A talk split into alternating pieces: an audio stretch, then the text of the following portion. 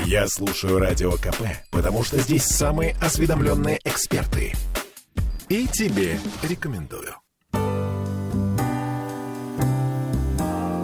Читать не вредно.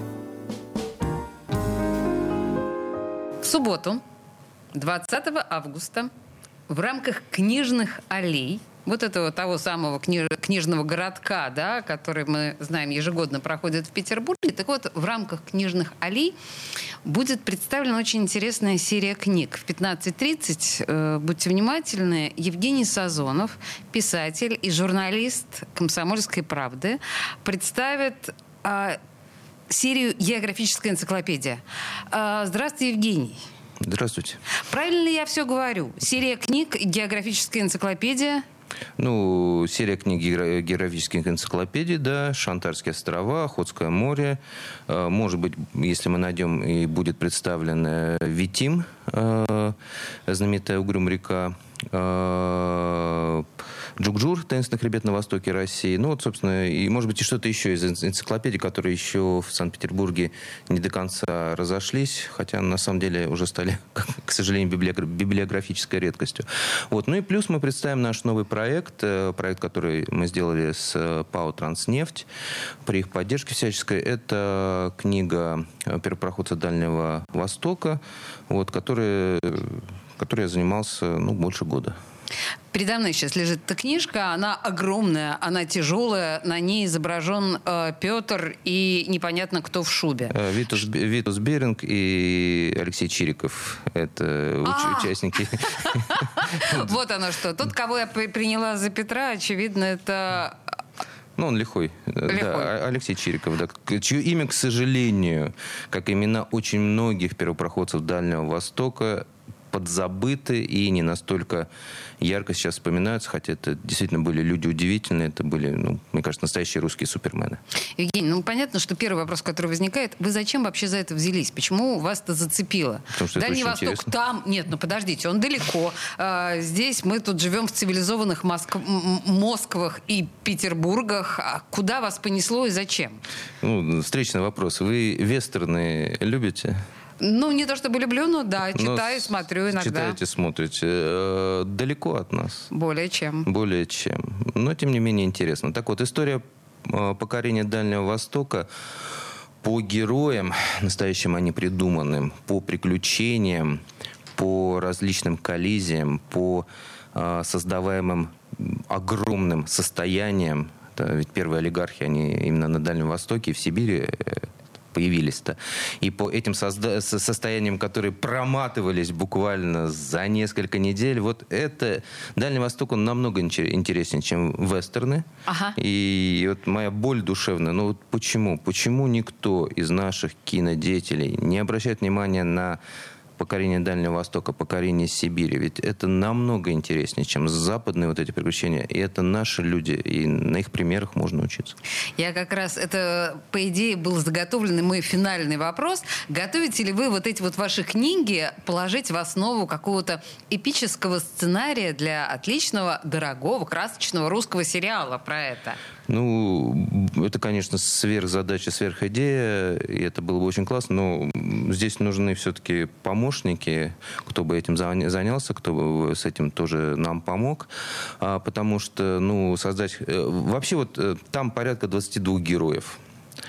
Вот бери каждого и его жизнь клади в историю, клади в основу сериала. Это будет сериал, ну, это будет безумно интересный сериал. Ну, то, что, о чем вы даже обмолвились, вот эти олигархические истории 300-летней давности, я так понимаю, что когда покорялся Дальний Восток, когда покорялись эти земли, главным интересом или одним из главных интересов была Пушнина?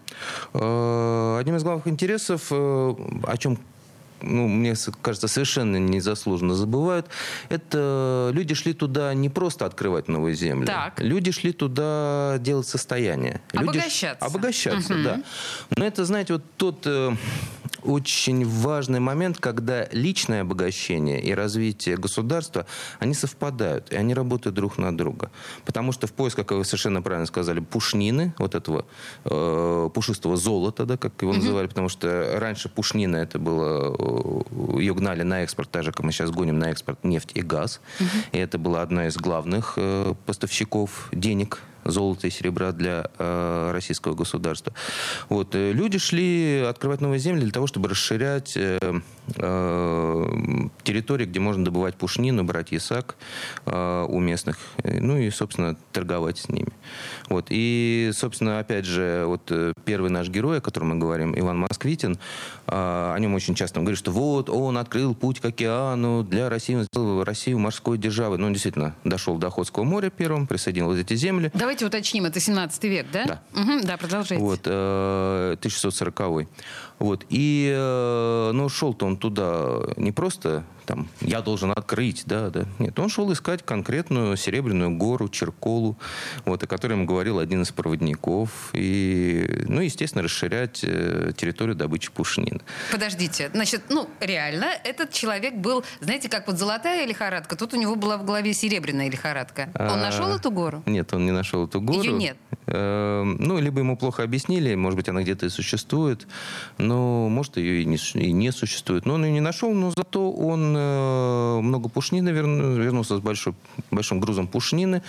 Он тоже заработал очень неплохие деньги, как и многие первопроходцы. Но, к сожалению, многие и клали головы да, в этих путешествиях. Для меня вообще большая загадка. Вот, я как человек, имеющий отношение к путешествиям, по Дальнему Востоку. Вот, э, и наша группа имеет самое современное оборудование, спутниковые телефоны, прекрасные лодки, моторы, а, непромокаемые куртки, палатки, спальные мешки, надувные матрасы и много-много-много-многое другое. Все равно нам достаточно тяжеловато там ходить, и так периодически мы понимаем, что мы там балансируем на грани потеря здоровья, а может быть, иногда и жизни. Вот я лично там пару раз в пару Серьезно? Да, То пар... есть даже так? Да. С жизненным, смертельным риском? Э, ну, ну, у меня э, вот фильм, часть фильма, которая будет представляться на аллеях. На там, книжных да, аллеях. Там вот как раз съемка, как меня смыло волной на пороге, и как э, бултыхался. Ну, у меня, к счастью, было GoPro работающее, снимал волны, и там хорошо, что я это снял, потому что я был очень э, уверен, что я там очень героически боролся за жизнь, что я там, э, что я минут 20 выплывал, там все, я, я, я, когда вот я, а, я все снял, думаю, ну сейчас я посмотрю, какой я герой. А когда я включил, там все это было всего лишь, по-моему, минуты полторы. И главное то, что у меня от шока, ну, холодная очень вода и страх, у меня перехватило дыхание, я не мог вдохнуть. И там вот на заднем плане такое ощущение, что я там э, рыдаю просто у паузы. Вот это довольно смешно. Какая мила там, это увидим, да? Да, вы это увидите, но там почистили звуки, поэтому вы всю мою глубину ну, падения вы не узнаете. Жаль. Но смотрите, у Ивана Москвитина не то, что GoPro не было, у него он был одет я даже не представляю себе как. Кафтан, сапоги, вот. штаны обычные. Да. А, и а, вот эти лодки, я боюсь сказать, там, ну, в лучшем случае обитые кожей. Ну, возможно... Нет, даже не так. деревянные струги они деревянные делали. Даже Причем струги. Э, там же были моменты, когда им нужно было из, с одной реки переходить на другую, на другую, и там нужно было либо волоком это делать, то есть перетаскивать на себе эти лодки, тащить по земле, бурлаки. либо бросать, да, либо бросать и делать новые. И вот это не как у нас там дошли Просто до... это я, я понимаю, что я очень по-девчачьи задаю вопрос, а, нет, но все правильно смысл-то в том, что просто это чудовищное испытание и физическое, и моральное, и если современный человек чуть не утонул, на самом деле, вот имея все эти прибамбасы, о которых рассказывал нам Евгений, то на самом деле насколько рискованно было Неужели так велика была жажда наживы? Нет. Или это был внутренний героизм? Ну, здесь точно не, не, не жажда наживы так. безумная, да, потому что так рисковать... Э, если он хотел жажду наживы, но он бы где-нибудь там а, обосновался на, на реке какой-нибудь, построил соляную варницу и потихонечку торговал бы солью, э, потихонечку торговал бы пушниной э, налево, и ага. потихонечку это все дело... А и вот, и вот он уже богат, толст и, и не знаменит, к счастью, да, потому что счастье и богатство любят тишину.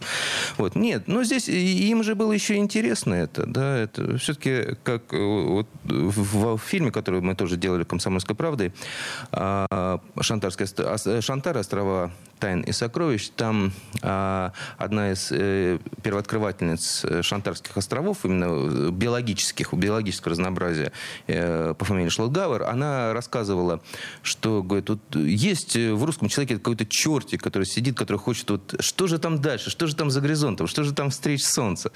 Вот. И, ну, естественно, было интересно, но это было доходно. Ну, вот интерес, э, как удовлетворение своего любопытства и дохода, вот оно где-то вот на стыке и было. Я бы, знаете, сказала, это не чертик, это какой-то бес просто сумасшедший. Ну, бесенок. Но так или иначе, а, на книжных аллеях в субботу а, в 15.30 Евгений Сазонов представляет географические энциклопедии. И на этом представлении он рассказывает всяческие невероятные истории про первопроходцев, которые открыли для нас Дальний Восток а, и ну, в общем, создали нашу страну в тех границах, в которых она сейчас существует, насколько я понимаю, да? да без, них, так... без, без них, без этих э, безумцев э, двух десятков, ну, наша страна, очевидно, имела бы совершенно другой вид. Евгений Сазонов, студия «Радио Комсомольская правда». Сейчас две минуты рекламы, буквально, и мы вернемся к этому разговору. Читать не вредно.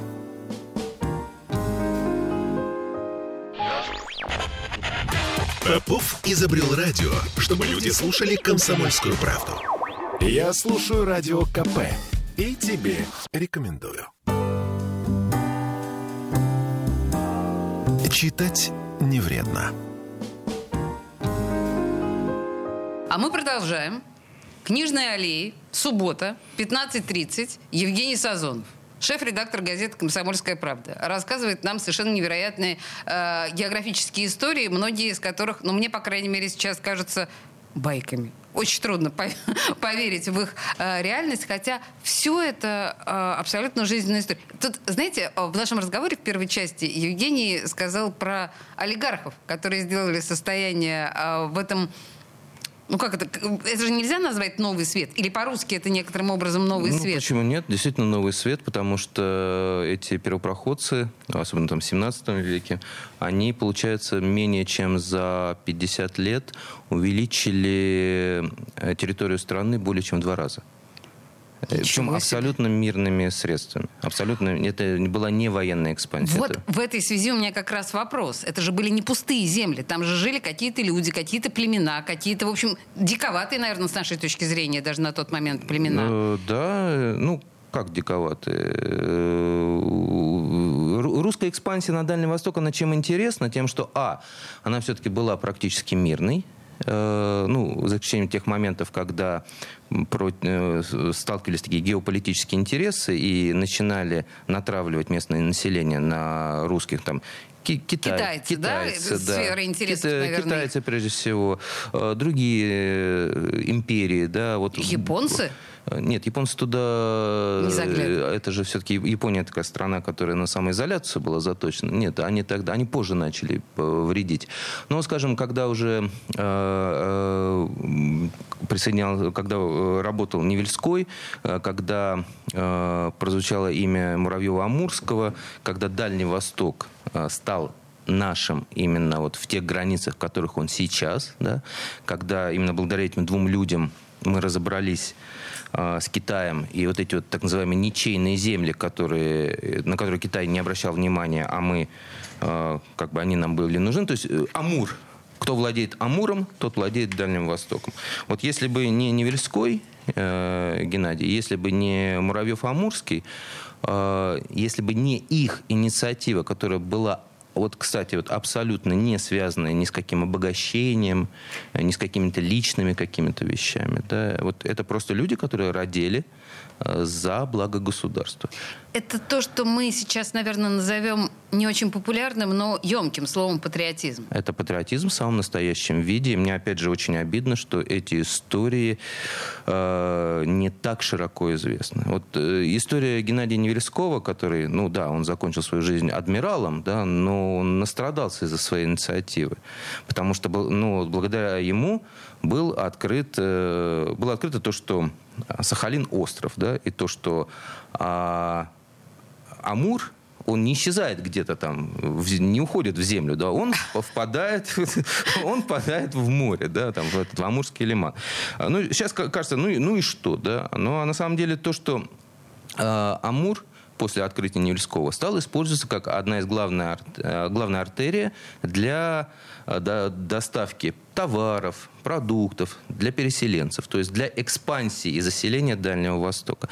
Военные корабли пошли по нему. Э, тоже э, Дальний Восток же не просто да, хотели отдать. Ведь э, здесь вообще самое главное, э, самый главный подвиг Невельского в том, что э, он связан с фразой э, русского царя, который сказал, что там, где однажды поднят русский флаг, он больше опускаться не должен. Ага. Вот. Это считается тоже байкой, но на самом деле это настоящая история. Невельской э, по собственной инициативе, узнав о том, что э, английский флот, военный флот, проявляет огромный интерес к устью Амура, он по собственной инициативе основал военный пост э, современный Николаевск на Амуре, поднял русский флаг, сказал, что эта территория э, отходит под юрисдикцию Э, России. Простите, Евгений, а какой мог быть интерес у английского флота так далеко от Англии? А, дело в том, что эти земли, э, ну, скажем, тот же интерес, который был у английских китобоев около Шантарских островов в Охотском море. Самые, это считались самые богатые китами ага. Э, территории в мире на тот момент. И там английские китобои чувствовали себя как дома. Ну, а что бегать далеко? Да, давайте основем, а, а, пусть тут стоит город, угу. база, колония, колония английская. Дело в том, что если То бы... там реально могла быть теоретически английская колония. Если там бы могла быть теоретически а часть Британской империи. Класс. Британская империя вполне могла основать свой военный пост, колонию и объявить эту ничейную землю, да, угу. на которую как, как бы Китай претендует, но Китай был не до нее. Это часть Британской империи. И у нас было бы там до сих пор, возможно, бы британский анклав. То есть заслуга Невельского в том, что этого не произошло? Да. Э, и даже не, не только в этом. Э, восхищение вызывает то, что он же вот э, говорят, что типа, ну, роль человека в истории, она не может быть большой. Но роль Невельского, она колоссальна. Благодаря Невельскому мы владеем Амуром. Благодаря Невельскому Амур это часть нашего государства, да, и никто на него даже претендовать не думает. А тогда претендовали. Слушай, Но ты... самое смешное, угу, просто, да. извини, самое удивительное, то, что он же, э, подняв флаг и основав пост, он же нарушил, получается, прямой приказ государя. А то в чем? В том, чтобы... Э, эта же территория была спорная с Китаем, и тогдашний министр иностранных дел по фамилии Нессельроде а, я изучал его деятельность, такое ощущение, что действительно какой-то агент влияния. Вредитель. Вот, да, вот либо по глупости, либо он был на содержании у британцев. И, ну, вот, вот он все, что вот можно было навредить России, он вредил. И э, он э, как бы посоветовал государю, что вот нам сейчас не надо туда лезть, могут быть проблемы. Кстати, аб- абсолютно то же самое, что и сейчас. Да? Не надо туда лезть, могут быть проблемы с государствами, а другими объявят бойкот, Британии это не понравится. Давайте мы тихонечко, тихонечко оттуда уйдем. Этот эпизод у вас описан Абсолютно. в книжке? Да, а, да. Слушайте, друзья, мне, мне сейчас вот важно вам задать этот вопрос. Вы, вот честно, вы знаете про Невельского? Я, к стыду своему, нет. Это, конечно, фантастика. Просто то, что рассказывает сейчас Евгений, ну, это какие-то колоссальные штуки. Это как Ермак, черт возьми. А мы не знаем никакого Невельского. Ладно, хорошо. Поехали дальше. Если мы говорим о том, что э, Невельской некоторым образом не выполнил роль э, государя, тот момент. Вообще роль правительства в исследовании этих земель. Посылали ли этих первопроходцев цари? Или это была скорее инициатива снизу? А, вы знаете, а, если говорить о скажем, первой половине покорения, присоединения, точнее, Дальнего Востока, то... Это с начала 17 да, века. Да, да, То угу. здесь э, государство э, опять же, вот мы очень часто ищем какие-то э, решения современных проблем, да, как вот нам э, прояви, э, сделать так, чтобы люди проявляли инициативу, да, да. Ну, государство сумело их заинтересовать. То есть вы идете э, встреч солнца, да, угу. там, где белые пятна на картах, вот, э, вы открываете новые земли, а, налог на пушнину, которую вы добываете и привозите, он ниже, то есть вы, это вам выгодно. Плюс э, вы получаете какие-то премии за присоединение новых земель. То есть это было выгодно и людям, проявлявшим инициативу, и государству. Вот, в принципе, ничего не надо придумывать. Изучать историю э, нашу э, российскую и, и учиться. Ну, как говорится, история учит, к сожалению, тому, что она ничему не учит. Вот. По поводу э, Невельского, здесь роль государства, э, ну, да, она тоже велика, потому что все экспедиции Невельского, они спонсируясь, естественно, государством, э, в частности, военно-морским флотом, поскольку он был э, военным офицером морским. Вот. Э, корабль ему, естественно, тоже построили специальный. Вот. Но проблема, опять же, в том, что без личной инициативы и без э, вот этого горения души, да, за, как говорится, я мзду не беру, мне за державу обидно, да, вот, э, ничего бы не было, потому что там же эпизод еще один восхитительный. Э, к сожалению, Россия страна огромная, ну, к счастью, да, но и к сожалению, потому, потому что э, Почему, к сожалению? Потому что приказ, представляете, сколько в, в те времена шел вот нужно что-то согласовать, да, вот с Дальнего Востока, бумага. Ох, идет, это же, наверное, месяц. Идет. Ну, не меньше, ну, не меньше месяца, а может быть и больше. Пока она дошла до Санкт-Петербурга, пока ее просмотрели специализированные органы, пока она дошла до государя, пока государь там посоветовал, пока... И, и вот она идет обратно, да. Вот э, почему без инициативы Неверского, опять же, ничего бы не случилось. Он же э, не в первый раз как бы лес на рожон. На самом деле вот тот э, транспорт Байкал, который э, был выделен ему для исследования, он же для того, чтобы исследовать э, Сахалин и открыть Амурский лиман, установить, что Сахалин это остров, угу. а не часть материка, как считали многие. Он же практически этот транспорт угнал. А. По собственной инициативе. Представляете, военный, угнал военный транспорт. Он вышел на исследование без одобрения э, Санкт-Петербурга без прямого приказа. Он безумец? Он такой лихач? Он не лихач. Он понимал, что если он сейчас э, на Дальнем Востоке очень, как говорится, э, очень короткий период, когда ты можешь вести экспедиции исследований. А, погода не позволяет. Погода. Догадалась все. она. Очень... Подождите, Евгений, я вынуждена вас прервать, на нас новости сейчас наступают, да? Просто вот на самом интересном месте эти истории, которые абсолютно кинематографичны, по крайней мере, то, что я слышу сейчас в исполнении Евгения Сазонова, это просится просто на экран. Мы вернемся буквально через пару минут после новостей. Читать не вредно. Я слушаю «Комсомольскую правду», потому что «Радио КП» — это корреспонденты в 400 городах России. От Южно-Сахалинска до Калининграда. Я слушаю «Радио КП» и тебе рекомендую. Читать не вредно.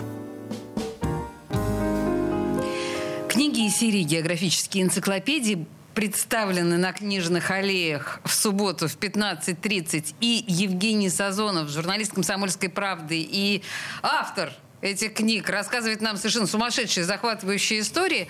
В моем представлении, вот то, на чем мы остановились в предыдущей части, абсолютно, ну, ладно, аферист не аферист, но безумец Невельской, который, по словам Евгения, практически угнал военное судно. Я правильно вас поняла? Ну, мне больше нравится слово «авантюрист». А, хорошо. Продолжайте про авантюриста Невельского. Да, Невельской, будучи военным офицером, э, по собственной инициативе уводит э, военный транспорт «Байкал», то есть в прямом смысле угоняет, то есть без приказа корабль не мог выйти в море. Конечно. Вот. Э, но он понимал, что если он будет ждать одобрения или неодобрения, то пройдут месяцы и уйдет вот это окно, когда можно делать исследования, когда нет еще льдов в Охотском море, когда еще можно обойти э, Сахалин и понять, все остров, не остров, есть выход, э, где там э, выход из э, Амура, да, можно ли э, в, этот, в устье Амура вводить корабли, могут ли это быть корабли военные, да, или только торговые, с какой осадкой и так далее, и так далее. Он понимал, что время поджимает. Если это не сделают русские, это сделают англичане или какие-нибудь другие нации. Потому что, опять же, а, в те времена а, в Охотском море в том же а, иностранные китобои, иностранные добытчики морских котиков, они чувствуют себя вообще как у себя дома. Реально. Ну, Они перестали после этого чувствовать себя как у себя а, дома. Да, после того, как э, Россия стала... Поставила послала, флажок. Да, поставила флажок и сказала, что вот тут ходят военные корабли, лучше им не попадаться. И как-то все так, да, ну ладно, мы, ну, ладно. мы, мы передумали, мы передумали. Вы были правы, мы были неправы. Слушайте, а вот эта история с угнанным, по сути дела, да, военным да, он кораблем? Доход, он доходит до Сахалина. Э, он высаживает несколько групп, несколько команд на лодках, и они промеряют, э, обследуют э, берега, наносят их на карту, делают промеры глубин, ну и, собственно, ищут фарватер. Могут пройти корабли, не могут пройти корабли. И они все это находят. И в конце концов он понимает, что он обошел Сахалин кругом, что это остров. Он находит Амурский лиман, то есть где а, Амур выходит в море, впадает в море. И он понимает, что это река Судоход судоходная, ее можно использовать для, как для военных, так и для хозяйственных нужд, так сказать. Вот. И, собственно, можно работать. А, удивительно, его, а, скажем, патроном был, э, человеком, который всячески поддерживал, это был губернатор э, Сибири, Восточной, да, Восточной Сибири тогда была эта территория от Иркутска, собственно, до Камчатки. Uh-huh, да? uh-huh. Вот. Чем, собственно, тоже интересен э, Муравьев-Амурский, да, тем, что он ну ладно, о нем чуть позже, хорошо. Вот, и... Э, Нет, Муравьев Амурск безумно интересен, но он как раз более известен, чем да. Невельской. Э, не mm-hmm. все о нем известно. Там Наверное. Есть очень интересный момент, который тоже в книге, к счастью, присутствует. Тоже абсолютно кинематографическая личность, абсолютно кинематографический герой. Удивительный человек. Слушайте, ну вообще, мне кажется, тоже в этом есть определенная ирония, потому что то, о чем рассказывает нам Евгений, я так понимаю, что это примерно конец 19 века, и примерно после того, как вот это все случилось с Сахалином он стал местом ссылки российской. А вот такая оказалась, да, судьба? Слушайте, я, с вашего позволения, все-таки верну вас к народом, населявшим эти... Сейчас, э, пока мы не вернулись к народам, просто я, я скажу вот комичность ситуации с Невельским. А, да. В чем mm-hmm. была-то? То, что когда он обошел Сахалин, открыл э, Амурский лиман... Доказал, что доказал, что все, все, вот все, все это... И судоходно? Да, судоходно. Он возвращается там в Аян, встречается там с Муравьем Амурский, который тоже э, объезжал территорию веренным. Первый губернатор за всю историю, который доехал до этих территорий. Вот. И а, они э, видят корабль губернаторский, и эти два корабля сходятся, и Неверской там ни здрасте, ни до свидания кричит «Сахалин! Остров! Амур для кораблей проходим!» Здравствуйте, ваше высокоблагородие. Вот. А, Опять и... кино? Вы да. видите, чувствуете, и это еще да? не кино. А так. А кино, когда вот он, они там все обнялись, все такое, он сходит на берег в Аяне, и его там догоняет личный посланник императора с письмом, который, в котором написано «Срочно идти на Сахалин, срочно искать Амурский лиман». Письмо, которое опоздало ну, месяца на три. Вот если бы он сидел и ждал, ну, победители не судят, да, но... Вот... Если бы он сидел и ждал, все бы это отложилось на год как минимум, потому что ведь закрылось бы тогда это судоходство по погодным да, условиям. И черт его знает, получилось бы на следующий год, а что было бы на следующий, а может быть там британцы уже паслись. Вот такая вот интересная история. Um... Ну, про народы я не знаю. Там же наверняка были вот эти, я не знаю, как они называются, к сожалению, но те, кого мы ну, называем... Ну, коренные жители. Коренные да. жители, но да. они же очень отличаются от европейских коренных жителей. Естественно. Простите, как с ними договаривались в те времена? По-разному, по-разному договаривались, но а, к сожалению, были моменты, когда некоторые первопроходцы использовали тактику огня и меча. То есть силой завоевывали территорию? Это, это были э, очень редкие э, случаи, а, но было, но их наказывали за это.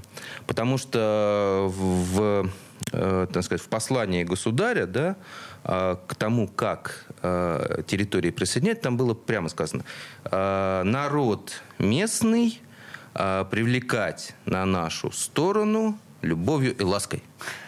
Какая прелесть. Да. Какая формулировка. Да, любовью и лаской. Вот. Не всегда, к сожалению, получалось, потому что, опять же, ну, очень многие народы были воинственны, да, вот Чукчи, например, это вообще были какие-то берсеркеры, судя по э, воспоминаниям, то есть это были очень воинственные ребята, то есть это в доспехах, они все время конфликтовали с э, русским пришедшим населением, но потом все-таки как-то договорились, да. Как но... это может быть, как это может быть красиво все в кино? Очень может быть, очень может быть. Слушайте, но возвращаясь к дню сегодняшнему, Я, у меня, наверное, дурацкий вопрос. Вы сейчас, может быть, высмеете меня. Но не осталось ли в этих регионах неких белых пятен? Или все, уже нам все ясно про Дальний Восток? Ничего нам не ясно про Дальний Восток, потому что, э, к сожалению, людей, живущих на Дальнем Востоке, все равно крайне мало. Мало. Ага. Вот, людей там должно жить больше. Богатство Дальнего Востока, э, они неисчерпаемы, они огромны. Их, с ними надо тоже работать. И работать не так, что там спилили дерево, отправили в Китай, да, обработать, а именно полный цикл, да. Много полезных ископаемых, огромное количество залежа золота, платины, э, разных руд. А, вот то, что, скажем, в том же Советском Союзе в 60-е годы было разведано, 60-е, 70-е, 80-е, оно же до сих пор, э, оно лежит как бы э, неприкосновенным запасом, потому что пока еще это не очень выгодно разрабатывать. Пока еще есть места, где можно проще добывать. Опять же, вот для меня был один из моих самых любимых, наверное, первопроходцев, это Билибин, угу. геолог это вообще какой-то вот, это, это какой-то богатырь русский. Он красивый, большой, бородатый такой, улыбчивый, глаза лучатся. Вот. Это тоже, кстати, пример э, человека, который по собственной инициативе пошел, организовал. Ну, государство сказал, да, денег дадим, да. Но он доказал, потому что он же как нашел золото Колымы? Никто не верил, что там есть золото. Ой, а где доказательства? Да вы с ума сошли, что ли? Какое? И вот он говорит, дайте мне доказать. Вот. И он доказывает это, он находит это золото, и тогда родилась вот эта знаменитая фраза в свое время, что а, «золотой вексель, а, выданный Билибиным, оплачен Колымой». То есть золото нашли. Красиво. Это очень красиво. История сама, вот это покорение Колымы Билибиным, она очень прекрасна. Слушайте, на самом деле мы с вами можем, мне кажется, вот эти истории, в смысле, вы мне можете эти истории рассказывать до утра, потому что мне не остановить вас совершенно. Но возвращаясь к дню сегодняшнему, я бы хотела еще про путешествие вас спросить. В ситуации, когда, ну, в понятной ситуации, мы пытаемся понять, как и куда нам ехать. Вот с точки зрения путешествий, Дальний Восток, это круто это, или нет? Это очень круто. Вы бы куда посоветовали? Ну, я посоветовал туда, где есть инфраструктура, потому что Дальний Восток прекрасен и интересен, но пока с инфраструктурой очень большая проблема. Во-первых, во-первых, безумно дорогие билеты. А, Самолет да. безумно дорог. Это вообще, это плач мой тоже. Я помню ситуацию, когда мы летели из Москвы в Читу, а из Читы летели э, в Новую Чару. Ну, там, это не Дальний Восток, это как вот Сибирь центральная. Но меня поразило то, что билет от Москвы до Читы через пол России стоит столько же, сколько билет от Читы до маленькой Новой Чары, э, который там, ну, ну, километров 500-600, может, ну, не больше тысяч. Это обидно. Это, на, этом, на этом стареньком Ан-24, который крыльями себе помогает, машет немножко. Подмахивает, да. Подмахивается крыльями. Ну, елки-палки. Ну, не, Слушайте, ну, а, в любом случае, у нас сейчас время закончилось, да? Мы с Евгением Сазоновым еще останемся в студии и поговорим о Дальнем Востоке, о том, куда поехать отдыхать. А вам настоятельно рекомендуете, конечно, на Книжной аллее в субботу. Там в 15.30 Евгений Сазонов продолжит все эти рассказы про Дальний Восток, про его открытие. Там же он подпишет вам свои книги э, из серии географических э, энциклопедий. Прошу прощения. Ну и, в общем, еще будет много чего интересного. Э, Евгений Сазонов, спасибо вам большое. Спасибо вам. Читать не вредно.